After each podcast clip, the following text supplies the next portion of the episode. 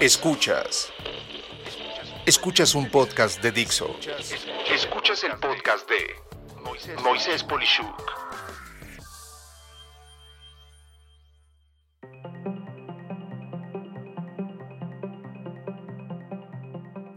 Amigas, amigos, un gusto estar con ustedes el día de hoy. Tengo como siempre cuando se trata de una entrevista, a una invitada pero de lujo y de una parte del mercado tan interesante que verdaderamente a mí me emociona, me emociona, porque hablar de una bolsa de valores es hablar de un corazón financiero de poder dentro de cualquier país y ni más ni menos que aquí tengo conmigo a María Ariza, quien es eh, pues la directora de lo que sería Viva. Y bueno, María, mucho gusto en tenerte conmigo, verdaderamente es un privilegio. Moisés, el gusto es mío. Muchísimas gracias por la invitación. Un, verdadero honor. Te agradezco. Y, mira, pues eh, a mí siempre me gusta empezar esto entendiendo que quien está del otro lado es una persona de carne y hueso normal. Eh, platícanos un poco de tu, de, tu semblanza, de las actividades o puestos en los que has estado y obviamente pues eh, lo que creas relevante de lo que es hoy María Arisa. Claro que sí, Moisés. Bueno, pues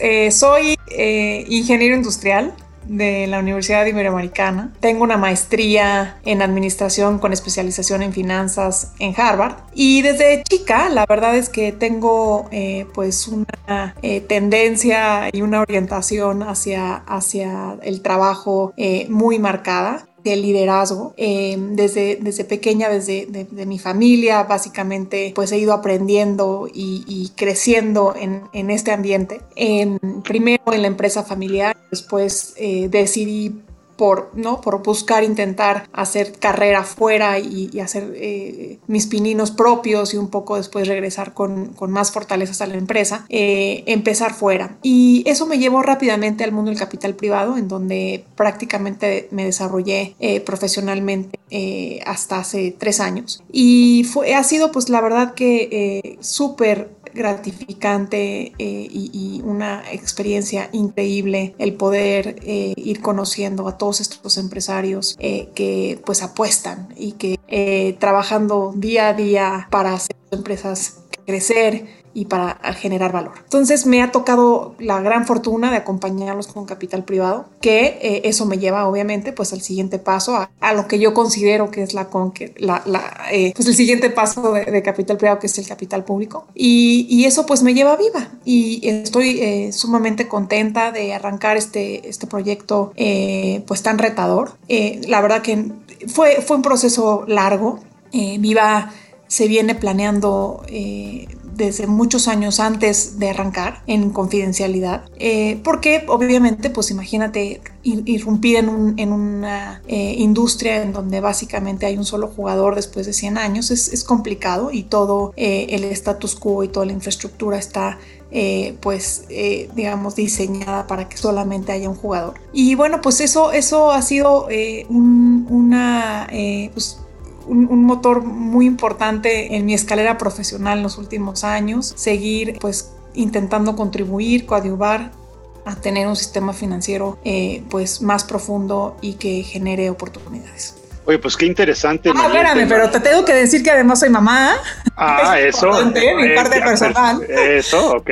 Este, soy mamá eh, de dos niñas preciosas de, eh, de 11 y 10 años y que la verdad que ha sido una experiencia increíble porque he podido combinar esta parte también. Muy complicado, eh, la verdad que no ha sido fácil y mucha gente me decía que no lo iba a lograr y la verdad que he tenido este pues un proceso en ese sentido, digamos, más complejo, pero eh, pues hoy tengo estas dos niñas que me acompañan en este crecimiento y en esta oportunidad, que eh, son niñas súper sanas, súper buenas, eh, dentro de una familia en donde tengo también a mi marido que me apoya y la verdad que ha sido pues este un, un, un proceso pues muy gratificante. Oye, pues mira, yo, yo como hijo de una persona que trabajó toda su vida en el Seguro Social y eh, fue mamá trabajadora como tú, te puedo decir que eh, ya ella falleció, pero queda en el recuerdo de una persona que a mí nunca me hizo falta en los momentos importantes, pero sobre todo queda un gran orgullo. Yo creo que esto hacia tus hijas y tu descendencia es algo que va a quedar por los años de los años como una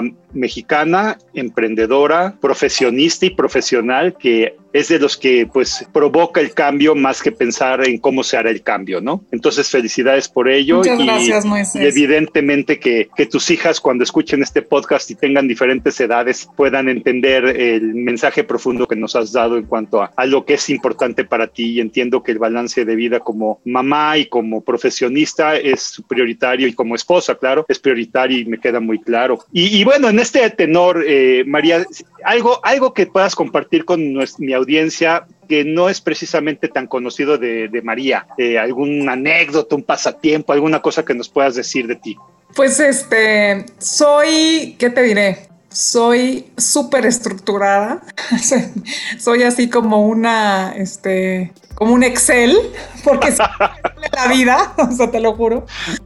La vida, si no, si no lo planeo todo perfecto, eh, es muy complicado. Entonces, eh, creo que para poderme dar el lujo de trabajar, ser madre y además tener pasatiempos personales, hay que ser muy estructurado con nuestros tiempos. Me gusta hacer mucho ejercicio, soy ciclista, eh, hago ejercicio afuera también, es, me gusta esquiar, me gusta leer.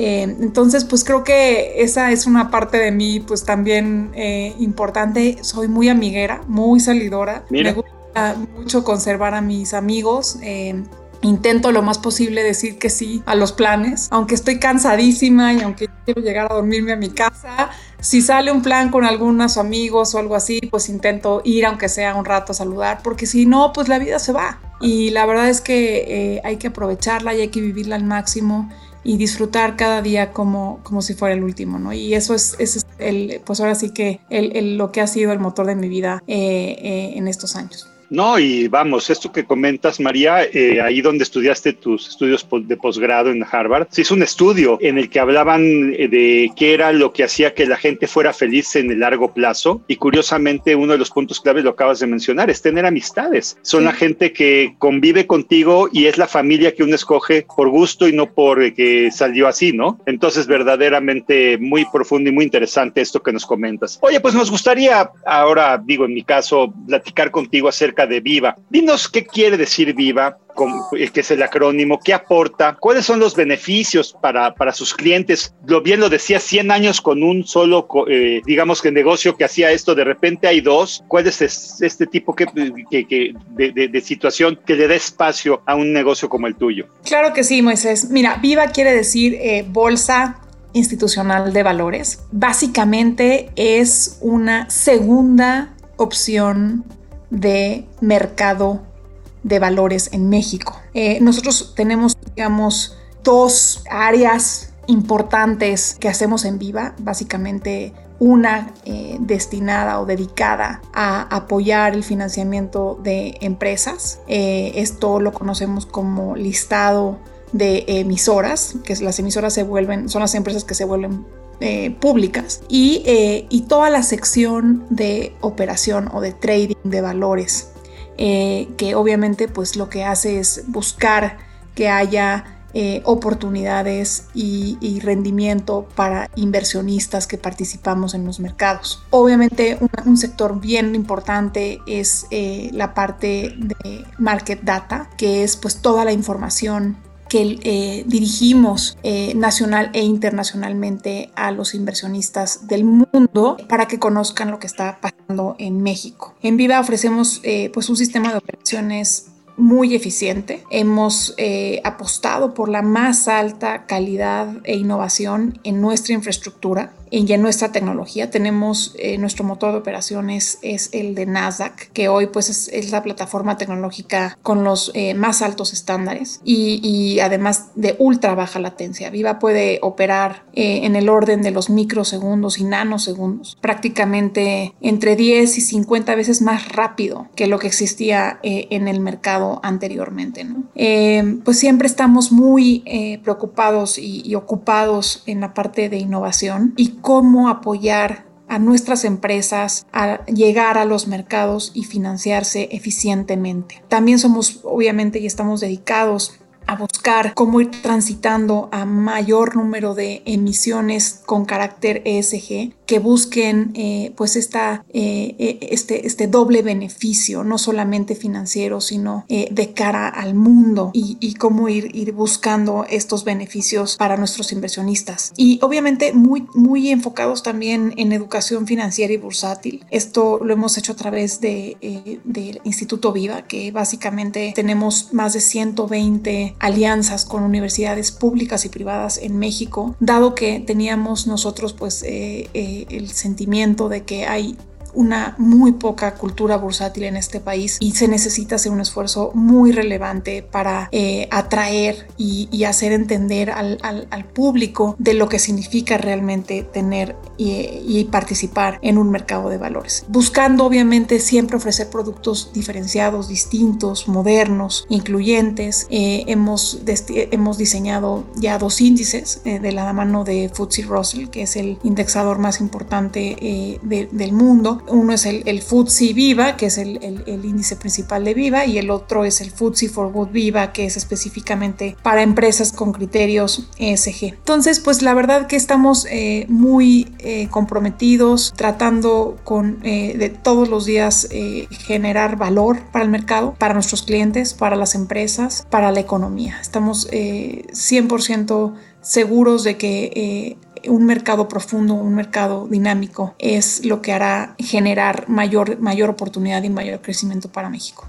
Bueno, está súper interesante y aquí me quedo con varias cosas. Lo primero es que evidentemente ustedes a través de su eh, instituto están eh, aportando a la sociedad educación financiera que ya lo tocaremos, pero yo creo que si estás de acuerdo hay un área muy grande de oportunidad en el país. Por otro lado, también veo que están muy activos en crear índices a nivel país y con FTSE, que es obviamente la más importante de estas firmas para lograrlo. Me hace algo emocionante como mexicano. Y evidentemente hablabas de, de, esto que es eh, el ecosistema. Yo siento que, que, una bolsa de valores, uno de sus propósitos, pues eh, eh, refleja la salud de un país, ¿no? Porque en la medida en la que, vamos, ¿qué es lo que genera riqueza en un país? Pues los empresarios de todos los tamaños. Y evidentemente ustedes son, por así decirlo, el catalizador que permite hacer crecer a ritmos brutalmente más veloces a una compañía exitosa con sus procesos y su tecnología, ¿no? Otra cosa que me llamó la atención cuando hablabas de lo que es Viva es el tema este de procesar en nanosegundos. Yo lo entiendo bien como ingeniero en sistemas. La,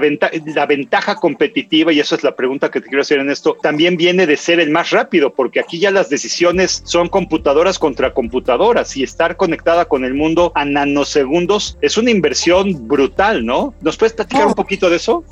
Claro, no, no, no, 100%. Este, la verdad que estamos hablando de que el mundo ya está completamente interconectado y los inversionistas eh, institucionales del mundo internacionales que están buscando oportunidades de inversión lo hacen no nada más en, uno o en, en, mercados, eh, digamos, cercanos, sino en realidad participan en, los mercados principales. Y México, dada la grandísima oportunidad que tenemos y que subutilizada. Deberíamos estar en el radar inmediato de estos inversionistas. Entonces, el hecho de que tengamos esta infraestructura le permite a los inversionistas voltearnos a ver inmediatamente. El sistema de NASA, que es el que se utiliza en más de 100 economías, y por lo tanto es el que conocen todos los inversionistas más sofisticados. Entonces, ellos no necesitan invertir en nuevos, en, en, una nueva infraestructura o en protocolos de traducción porque ya conocen el sistema que nosotros utilizamos y pueden inmediatamente participar del mercado mexicano. Entonces, eso es importantísimo y obviamente tener la eh, infraestructura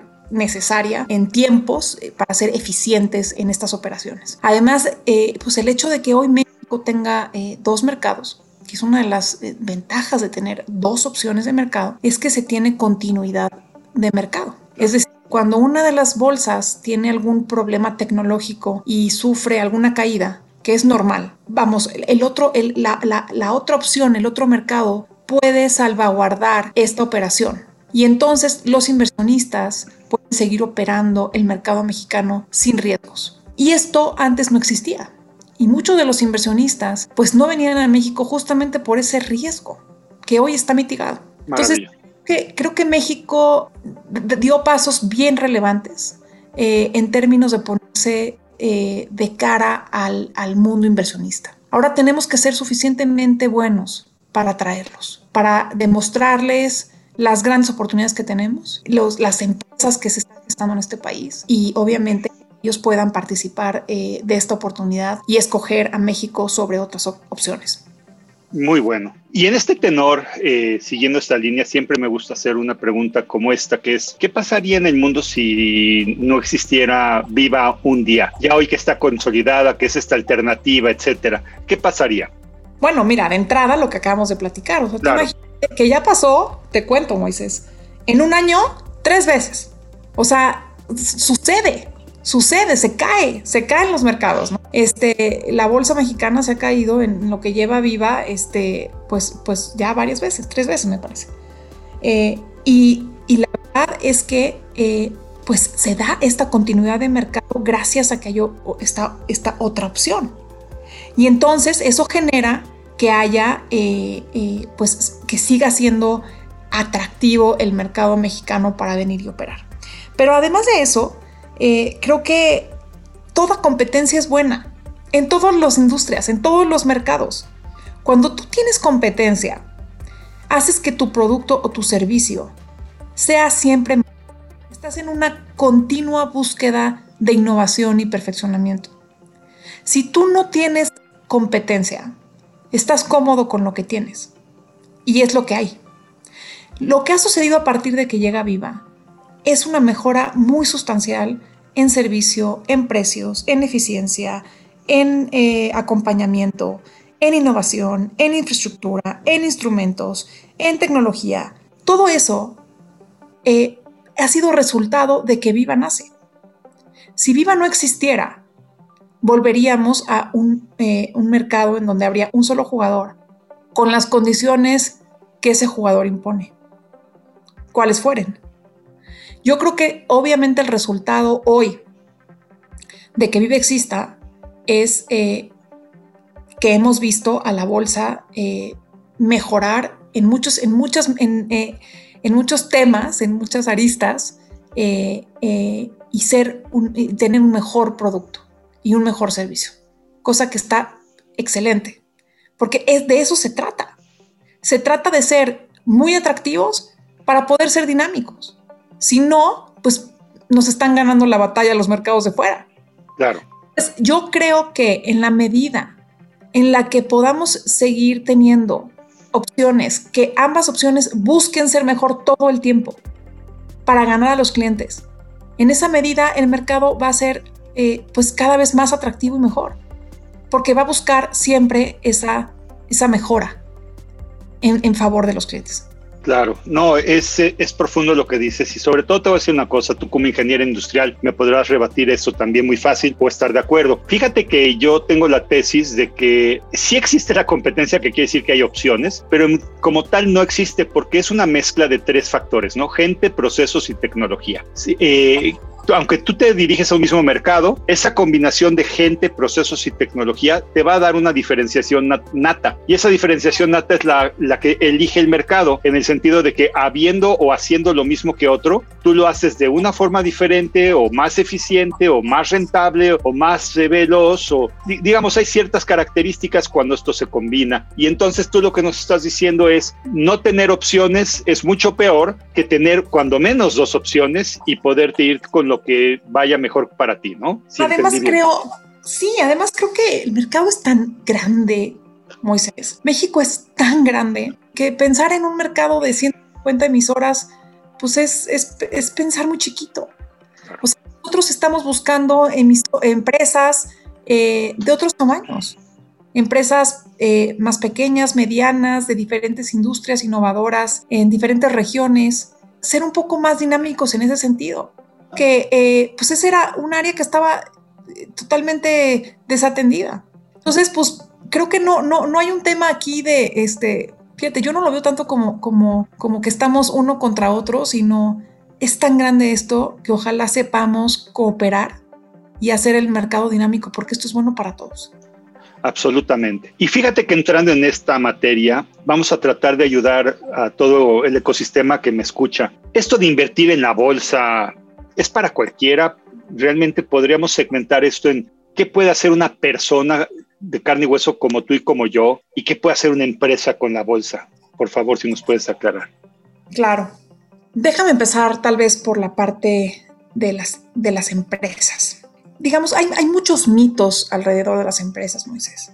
Muchos mitos en, el sentido de que, pues, no, yo no soy una empresa con estas características o, del tamaño suficiente o con pues los requisitos necesarios eh, y, por lo tanto no puedo pertenecer o no puedo ni siquiera pensar en el mercado. Es más, déjate eso, o sea, ni siquiera saben que pueden eh, ser susceptibles de recibir fondeo de mercado. Entonces, creo que empezando por la parte de las empresas, es eh, lo que hemos intentado hacer es tener una, un esfuerzo muy importante de ir visitando, platicando, eh, remangándonos las mangas para estar cerca de los empresarios y platicarles de lo que es el mercado, de cómo funciona, de los beneficios que presenta, de temas obviamente eh, de reputación, de temas de visibilidad, de temas de gestión, de temas de profundidad de financiamiento. Creo que hay eh, muchísimos beneficios eh, cerca de, las, para las empresas que quieran llegar a los mercados y, creo que no, no estaba demasiado claro. Entonces, creo que, creo que esto ha sido un proyecto pues muy revelador en ese sentido. Hemos trabajado, pues ya hemos visto más de 220 compañías de tamaño digamos, este, bueno, óptimo para, para salir al mercado, en nuestra opinión, con alta calidad, digamos, con capacidad, con, eh, con, con, estructura, con gobierno corporativo y hemos estado en contacto con todos ellos para poderlos ir acompañando. Tenemos un programa especial para las empresas que se llama Acompañamiento 360, eh, en donde básicamente acompañamos a los, a los empresarios desde un inicio hasta post emisión. Y eso nos ha funcionado. Hemos reestructurado todo el acompañamiento eh, con todos los intermediarios y hemos, eh, digamos, diseñado un producto que para ellos no estaba disponible. En términos de eficiencia, obviamente de costos, importantísimo, de tiempos, de servicio, de todo lo que significa salir a los mercados de información.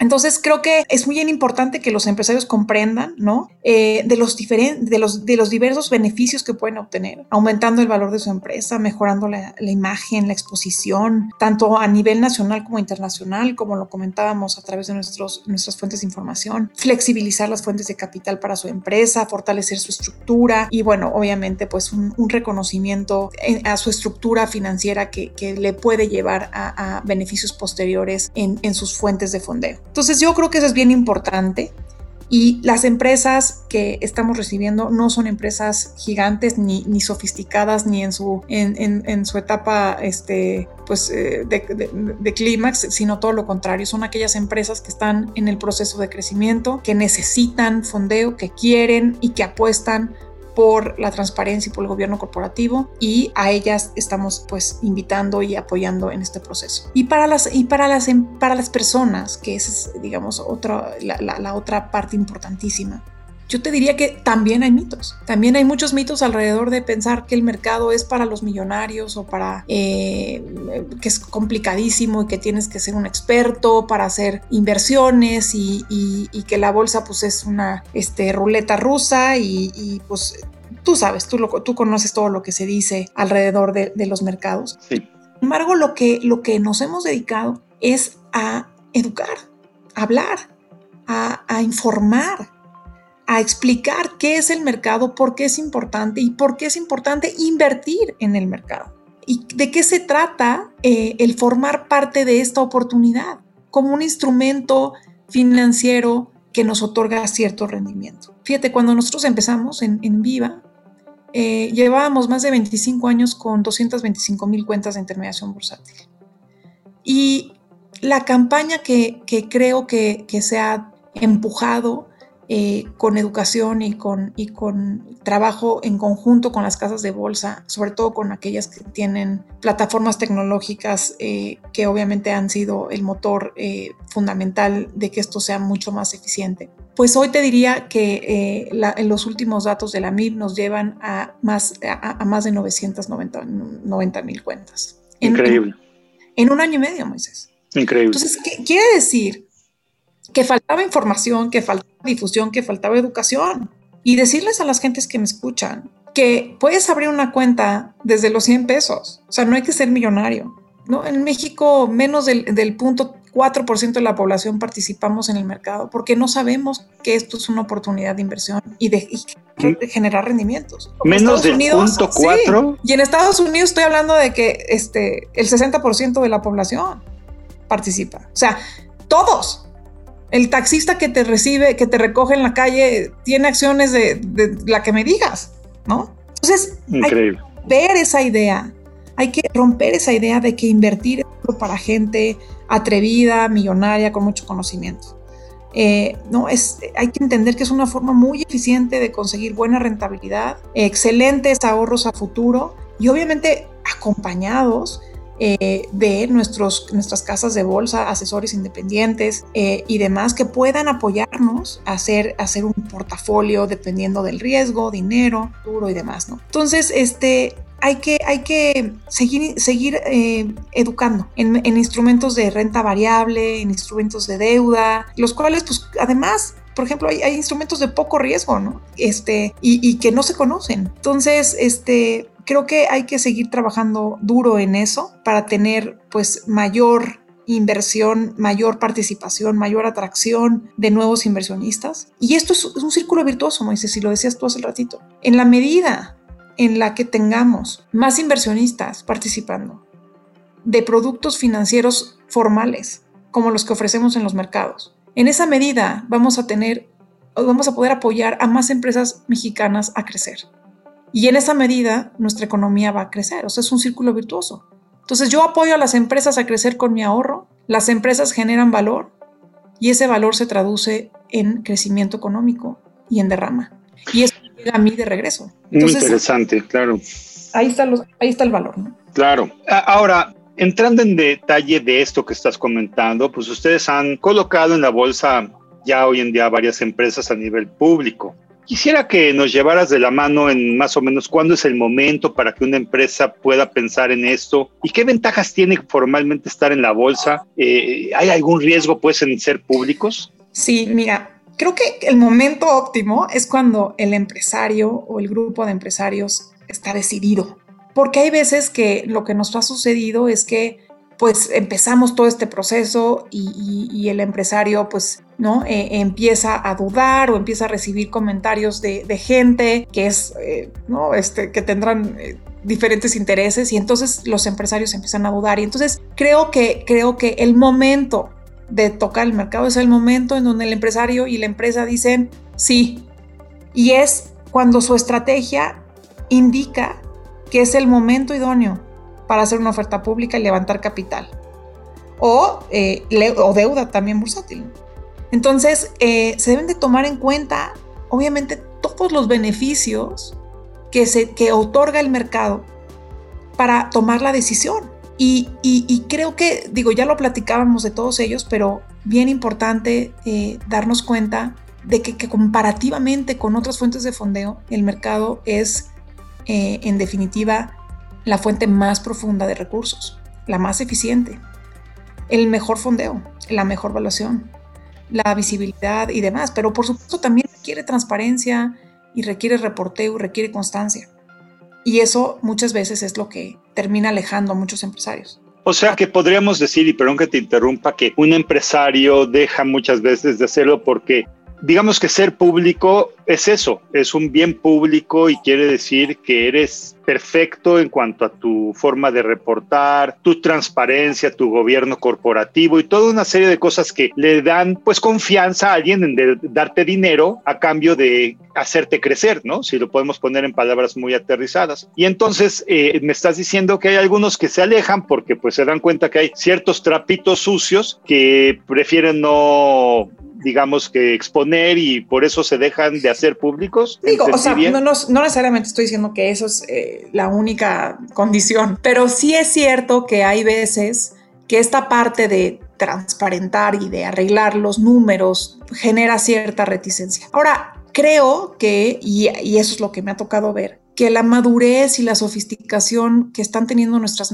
empresas mexicanas la verdad está caminando sólidamente hacia una institucionalización en el sentido de aceptar inversionistas y ser transparentes. Entonces, yo, me, yo, yo sí estoy consciente y conozco a muchas de las empresas por mi trabajo en capital privado, que esta, esta área, digamos, de, reticencia la que, de la que hablo, eh, pues es algo que, en lo que están trabajando, en lo que vienen trabajando y, eh, y es el siguiente paso a dar. Entonces, en definitiva, las empresas que salen a la bolsa son empresas que, eh, justamente obtienen estos, beneficios de los que hablo porque le dan transparencia al público inversionista. Y esta transparencia se premia.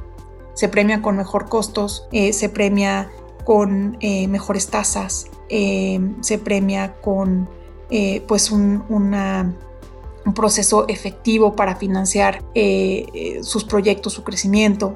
Eh, se premia con mejorar sus márgenes financieros, eh, con muchas cosas, con un gobierno corporativo más robusto. Entonces, creo que, bueno, atrayendo nuevos inversionistas, no nada más los que ya tienes, sino empiezas a generar eh, atracción de nuevos inversionistas nacionales, internacionales inclusive, y eso le genera obviamente un valor adicional a tu empresa y, obviamente a tus acciones. Entonces, pues, pero ello requiere esa otra parte, ¿no? Entonces, eh, creo que los, creo que, creo que ese es uno de los, eh, digamos, pasos bien importantes. Nosotros, cuando hablamos con las empresas, somos somos eh, muy claros en todos estos pasos. Eh, se necesita obviamente requisitos importantes, gobierno corporativo, consejeros independientes, comité de auditoría, estados financieros auditados, eh, se necesita al menos 72 millones de capital contable, pesos de capital contable. Se si se, quiere llegar a los mercados a través de, capital, se tiene que poner al menos una, una flotación del 15% de, de las acciones. O sea, sí hay ciertos requisitos y eh, obviamente pues nosotros somos eh, muy cuidadosos en ir acompañando a las empresas en este proceso. Hay, hay empresas que no están listas y lo que hacemos justamente es este acompañamiento 360 para que estén listas. Muchas de las empresas que hemos visto en Viva empiezan en, en un proceso anterior a los mercados porque no, todavía no tienen alguno de los requisitos o muchos y hoy están en el mercado. Están en el mercado porque pudimos acompañarlos en los procesos de forma eficiente y, eh, y hoy están contentos, satisfechos, con emisiones muy exitosas y, y eso, eso es lo que yo quiero comentarle al público, ¿no? O sea, eh, que vayan y que escuchen, eh, digamos, los propios testimonios de las empresas que llegan a los mercados y cómo cómo los empresarios expresan su, eh, digamos, su opinión o su visión de lo que ha sido para ellos este nuevo proceso. Y, te diría que al menos de las empresas que, hemos emitido en Viva, eh, ha sido eh, pues, en definitiva emisiones muy exitosas en donde los empresarios han logrado los objetivos que se, habían planteado y hoy las empresas son mucho más, mucho más grandes, más, con, mejor, con, con mayor visibilidad, con una mayor, mejor estructura, eh, con, muchas de las ventajas que, los empresarios eh, se plantearon y, y pues eh, la verdad que estamos en ese sentido muy contentos. O sea, estoy totalmente de acuerdo contigo. Yo creo que esto, este paso es un paso como que la meca de una empresa que quiere crecer más rápido y que hace las cosas bien y tiene con qué sustentarlo, como tú lo comentabas. Y mira, eh, María, pasando a un tema un poco más abierto, ¿qué opinión tienes de la situación de México actualmente? O sea, ¿tiene ventajas México como país que nos están aprovechando? ¿Qué, qué puede hacer hoy el empresario mexicano, en tu opinión, en los siguientes 12 meses y con una visión a 5 años? De, veras ves oportunidades y de ser que sí, cuáles y de ser que no, pues qué recomendarías? Es lo que quisiera abordar ahora contigo. Pues una pregunta profunda, Moisés. Yo soy muy optimista, siempre lo he sido. Y yo creo que México eh, pues es un país eh, maravilloso con muchísimos, muchísimas oportunidades, eh, con muchas ventajas para empresarios y para inversionistas. Y, bueno, además creo que pues se, han detonado pues oportunidades en, diferentes industrias y sectores como el e-commerce, como el retail, tecnología, ¿no? Eh, biotecnología, todo esto que, que han sido obviamente digamos, resultado de, las, de los espacios de oportunidad que generaron también, eh, se generaron también en, la pandemia que, venimos viviendo en este 2020 eh, y gracias a los procesos de innovación y, de inversión que muchas de estas empresas hicieron. Eh, creo que digo, claramente México tendrá una recuperación lenta en este 2021. Digo, ningún, casi ningún país logró escapar de, la contracción económica por, por, lo que sucedió. Y, creo que en México tenemos áreas de oportunidad eh, en ese sentido para poder eh, ir apoyando a, digamos, a, hacer más eh, rápida nuestra recuperación pues tendríamos que estar estableciendo medidas de apoyo fiscal, mayores apoyos a nuestras pymes, a nuestros empresarios, corregir las señales de incertidumbre, bien importante, ya que si el país pues no logra regresar el apetito, la, atracción de, inversión, pues está, está, condenado a un menor crecimiento, ¿no? Y, eso, es, eso es muy importante. Em, yo creo que vienen oportunidades buenas. Ahora eh, por supuesto en, la, nueva administración de Biden, con, la, con el tratado del TEMEC. También vienen oportunidades para introducir, pues ojalá, incentivos para fomentar em, energías limpias y bien importante, ¿no? O sea, que, que, representen menores costos energéticos para el país y, que se vuelva pues una economía eh, más eficiente en ese sentido y diseñada para atraer la, eh, pues, la producción y, digamos, de este lado, ¿no? Creo que eh, para los emprendedores y los empresarios, eh, las variables financieras pues eh, se comportan relativamente bien, ¿no? Hay liquidez en los mercados, eh, el sistema bancario tiene elevados niveles de capital, parece que la inflación está bajo control, al menos en este año, las tasas de interés van a seguir siendo bajas y bueno, pues tenemos, gracias al Tratado de Libre Comercio y al régimen de tipo de cambio flexible, pues creo que el país tampoco tendrá demasiados desequilibrios externos.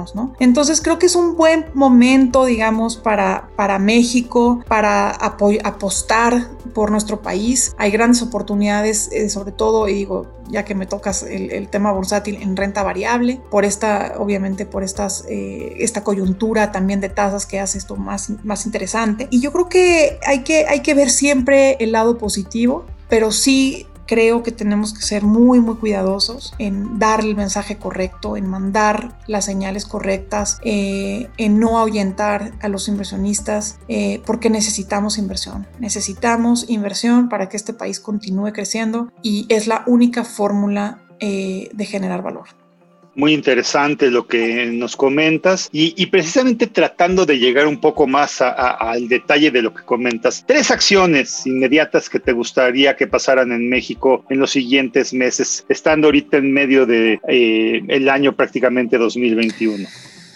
Ay, pues a ver, este, digo, lo dije brevemente, pero en definitiva, primero creo que eh, la parte de la campaña de vacunación en el país, es importantísima para reactivar nuestra economía. Estamos atrasados respecto a otros países y necesitamos reactivarnos rápidamente. Eh, entonces, e, eso creo que es bien, bien, bien importante, tener esta eh, una mejor y más eficiente campaña de vacunación que regrese la confianza de los equipos y de las empresas y obviamente pues de reactivar sectores tan importantes como por ejemplo el turismo. Número dos, creo que eh, fundamental que eh, las autoridades, que la iniciativa privada, trabajemos juntos. O sea, no hay forma de estar eh, pues cada uno por su lado y, mandando mensajes como los que, como los que a veces escuchamos. ¿no? Este, necesitamos una estrategia enfocada en generar certidumbre, en generar seguridad, certeza jurídica, en fortalecer la imagen del país en el exterior eh, y generar un atractivo eh, de regreso eh, a, nuestro país. Mucho cuidado con nuestra constitución, con nuestras instituciones, mucho cuidado con las elecciones ah, que vienen, porque de ahí va a detonar o no detonar la actividad y muchos, muchos inversionistas están hoy un poco a la espera de lo que va a suceder y están tomando decisiones en función de, las, de los resultados. Entonces hay que tener eh, eh, cuidado, mucho cuidado en, estos mensajes que damos. Y bueno, pues eh, te diría, creo que también me encantaría ver un apoyo económico, asesoría financiera más definida, más decidida a pequeñas y medianas empresas. Eh, necesitamos apoyarlas, necesitamos eh, generarles espacio para que se reactiven. Necesitamos llegarlas de capital, de liquidez, para que puedan continuar financiándose y creciendo, porque muchas de ellas están hoy pues en, esta, en este en esta línea eh, en donde o, reciben apoyo o mueren. Entonces eh, necesitamos ser un país en donde eh, le, otorguemos recursos, financiamiento, capital, liquidez a las empresas por los diferentes instrumentos que se tienen. Y obviamente hablo de, financiamiento tal vez en directo, pero también lo hablo a través del, mercado, ¿no? O sea, tan, tan poca demanda, tan poca eh, dinámica de mercado hoy, eh, los inversionistas poco participativos, poco, ¿no? Eh, digamos, creo que, creo que hay una enorme oportunidad de hacer política pública para lograr que haya mayor dispersión de capital a las empresas medianas. Ok, y entrando entonces un poco más en detalle, empezabas a cubrir esto, pero ahora te lo pregunto más formalmente. Vámonos un poco más al detalle. ¿Qué recomendaciones clave le harías a un empresario mexicano en la coyuntura actual? Mira, creo que hay, hay, hay, varios temas que, que tocar, pero creo que los empresarios necesitamos estar preparados. Y, yo siempre digo, y a lo largo de mi carrera me he dedicado a esta parte de financiamiento. Y, creo que una de las, eh, pues de las barreras que, con las que me he encontrado eh, en términos de, lograr que las empresas tengan mayor innovación o que logren obtener eh, tecnología de punta o que tengan todas estas accesos a, a procesos más, más eficientes o, a, capital humano, eh, retención y, atracción de capital humano, va en, el sentido de su poco acceso a financiamiento. Entonces, el tener abierto este abanico eh, para ellas es, anticiparse a necesidades futuras. Entonces, eh, para mí siempre va a ser un, consejo para los empresarios abrirse puertas escuchar, eh, ver qué opciones hay y entender que eh, que, las tenemos que tener disponibles, abiertas y trabajar para tenerlas disponibles y abiertas. Eh, no, no, no, hay, no hay dinero más caro que el que, el que no se tiene. Entonces creo que es lo más importante, comprender la importancia de una estructura de capital que se, que se alinee con las metas de la empresa y eh, pues obviamente que, que, busque mitigar estos riesgos, que, eh, digamos, de, no tener abiertas estas, estas opciones. creo que eso es, eso es muy, muy importante. Eh, creo que las condiciones hoy del mercado actual en, términos de tasas de referencia, pues eh, sitúan al, mercado en, una enorme oportunidad y creo que en ese sentido hay que estar eh, cerca y entender las opciones financieras más eficientes que se tienen.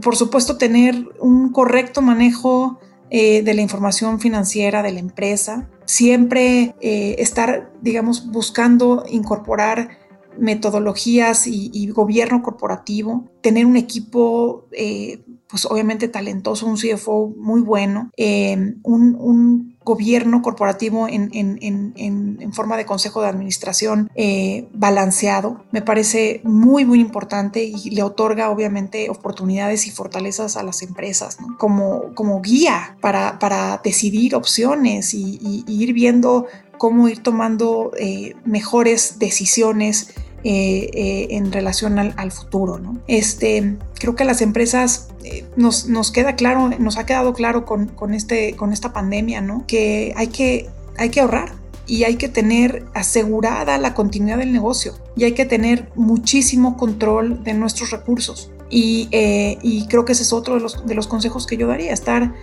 siempre con, pues con, con esa visión, con esa estrategia de cuidado de recursos, de ¿no? analizar continuamente la liquidez. los niveles óptimos de apalancamiento y, y, bueno, pues un paso siempre adelante para vigilar eh, los potenciales, eh, eh, las potenciales eventualidades que se, que se pudieran dar. Entonces, a los empresarios hay que, hay que este, no desanimarlos, más bien animarlos. Yo les diría invertir, invertir en innovación, muy importante, Moisés. Esa es, creo que este, hoy una de las, de las de los, de los principales consejos que yo daría. Muchas de las empresas más rentables y, con mayor crecimiento se dieron en los momentos de crisis y fue porque las empresas eh, se decidieron eh, invertir en innovación. Eh, tomaron un respiro, revisaron sus proyectos y, buscaron continuar o reprogramarse o reinventarse. tomando en cuenta la innovación. Entonces creo que es un momento importante y para invertir en innovación, de nuevo, regreso a lo mismo que es, eh, busquemos tener estas fuentes de financiamiento abiertas para, eh, para estar listos para poder tomar oportunidades. No, te, entiendo, o sea, si la causa de no hacer innovación es que no tienes recursos, pues primero necesitas los recursos para enfocarte en la innovación, me queda muy claro eso. Y precisamente entonces ahora yéndonos al otro lado, ¿qué pudieras compartirnos de lo que consideras las peores, digamos que prácticas que hacemos los empresarios mexicanos? ¿Cuáles serían estas peores prácticas? Pues, a ver, esa parte de la falta de institucionalización, ¿no? Esa es una parte bien importante. Eh, no tener eh, la conducción ideal, ni el equipo ideal, ni, ni, un consejo, ni, ni, una estructura que te permita eh, el tomar decisiones eh, eficientes, ¿no? Para garantizar obviamente la continuidad y el crecimiento de tu empresa. Entonces, eh, o sea, nos dice, por ejemplo, este, estudios eh, en el IPADE, ¿no? solo 16% de las empresas cuentan con órganos institucionales definidos. Entonces, se requiere fortalecer este rubro ya que no solo requerimos empresas con altos volúmenes de venta, ¿no? O sea, esos, hay muchas empresas de ese tipo, pero también necesitamos empresas con, con bases sólidas que permitan eh, en un futuro seguir escalando a grandes niveles y tener eh, mayor protección en caso de situaciones complejas. Entonces, muy importante. La otra creo que, eh, que nos hace falta a los, a los empresarios todavía es esta falta de visión de criterios ESG y de género. Creo que eh, en la actualidad, pues no, no, podemos seguir siendo empresarios preocupados solo por, por digamos, eh, la rentabilidad financiera eh, o productos o, o, nuestros productos o servicios, específicamente los que damos, sin tener esa visión más responsable con nuestro mundo, con el futuro, con la sustentabilidad. No podemos avergonzarnos después de lo que hagamos hoy. Tenemos que hoy ya ver por hoy y por después, por nuestros por nuestros hijos y por nuestras siguientes generaciones. Y creo que eso es muy importante, muy, muy relevante la parte de diversidad. O sea, creo que seguimos con una muy poca participación en muchas de las empresas y, esa es una de las áreas eh, en las que me gusta siempre reforzar la importancia de, eh, de tener complementariedad de, visiones y de, aportaciones. Y, pues de nuevo, esta falta de, innovación, ¿no? Este, hoy 8 eh, de cada 10 empresas pues no tienen innovación, no están generando nada nuevo, ningún mm, servicio diferenciado. Eh, y, creo que esto es importante, ¿no? Poder adoptar tecnologías que, nos ayuden a, ser más competitivos, eh, evolucionar en nuestros productos, en nuestros servicios, en nuestra infraestructura, eh, ¿no? Y, contar con una mezcla, pues, de lo físico, de lo digital y, lograr mantener esta posición dentro de nuestra eh, industria, de nuestro país, de nuestro mundo. Entonces, pues, creo que eso es bien importante y son tres cosas que hoy los empresarios, pues, seguimos en México con áreas de oportunidad y, entiendo que, vamos dando pasos eso es muy bueno y hay que seguir hablando de los tres temas que son relevantes. Y, sin lugar a dudas, eh, María, eh, cuando te estaba escuchando, se puede uno pensar que tener un consejo externo y tener toda la estructura corporativa que comienzas es solo para empresas grandes. Y no es así. Verdaderamente cualquier tamaño de cualquier empresa podría gozar de este tipo de estructuras y de este tipo de, manejos y que evidentemente cuando se decide hacer eh, las ventajas son muy buenas con independencia al tamaño, no solo enfatizando que no es un consejo solo para grandes empresas, sino que es un, un consejo que yo recibo cuando menos de ti como empresario para cualquier tamaño de empresa, ¿no? Así es. Y yo creo que, o sea, no hay nada como, como poder ¿no? Eh, asegurarnos que nuestra visión o que lo que nosotros estamos decidiendo o definiendo para el futuro de nuestra empresa está avalado por, por gente externa, experimentada, con, con diferentes opiniones y, con, ¿no? y con su propia experiencia. Entonces, eh, yo participo en varios consejos y es una maravilla el poder escuchar las opiniones de todos y decir, oye, yo viví esto de esta forma y no has pensado en esto y qué opinas de esta idea que te propongo y cómo te ayudo yo de este lado. Y, creo que eso es, una, eh, es un valor enorme para las empresas, no solo públicas. Entonces, eh, ojalá que, que podamos ir pues haciendo hincapié en la importancia del gobierno corporativo, que además en el futuro nos nos va a llevar a poder abrirnos las puertas de estas otras fuentes de financiamiento más institucional que son necesarias para seguir creciendo.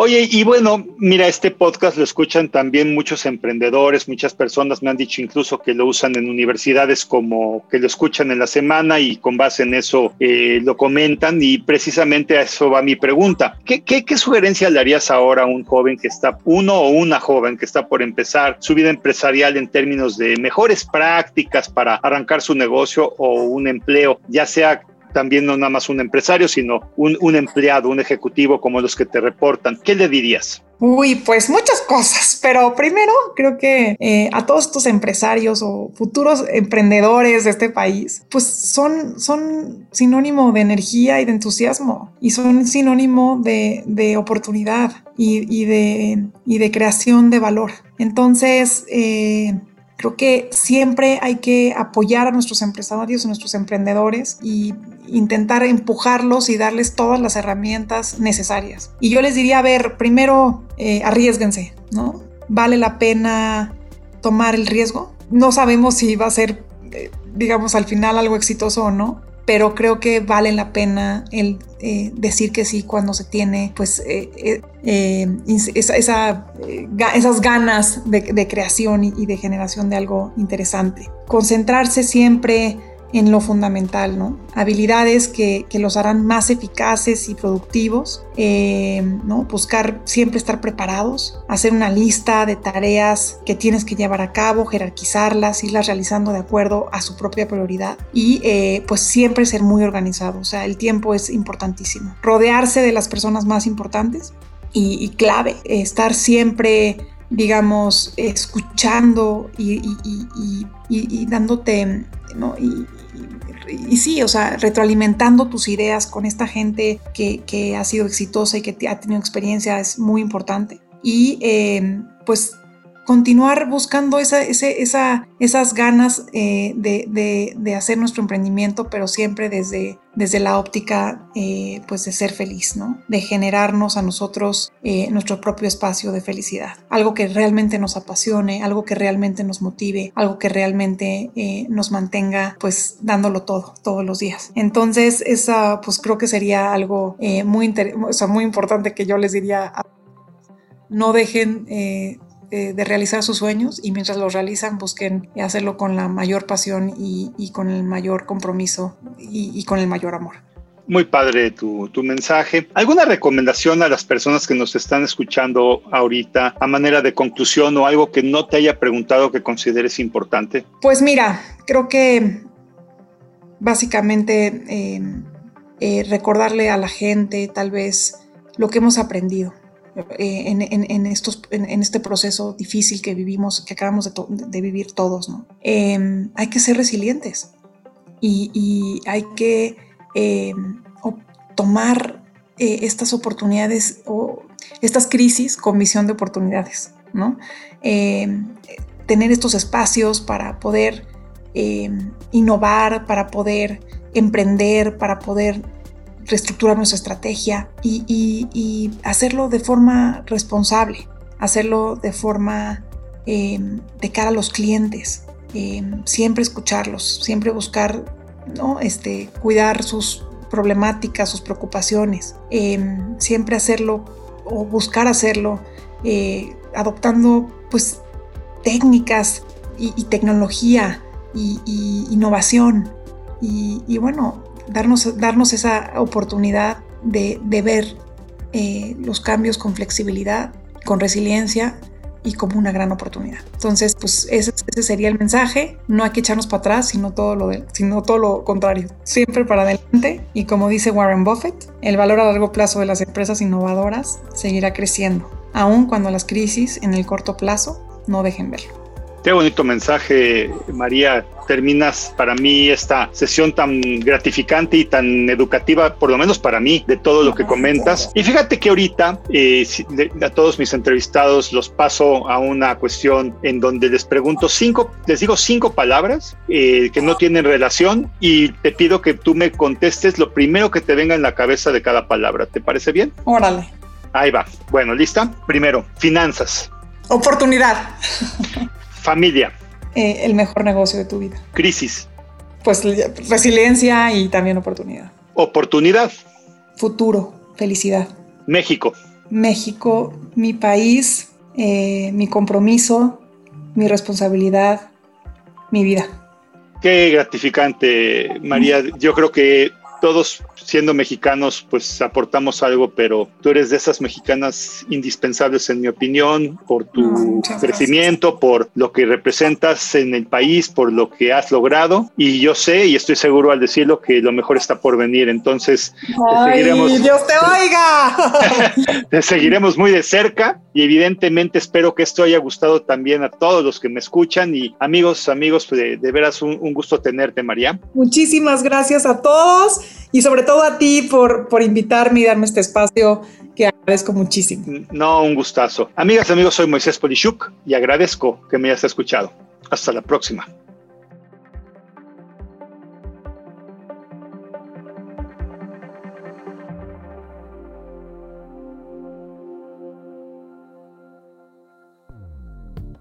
Dixo presentó el podcast de Moisés Polishuk. La producción de este podcast corrió a cargo de Verónica Hernández. Coordinación de producción, Verónica Hernández. Dirección General, Dani Sadia. Voz y contenido, Moisés Polishuk.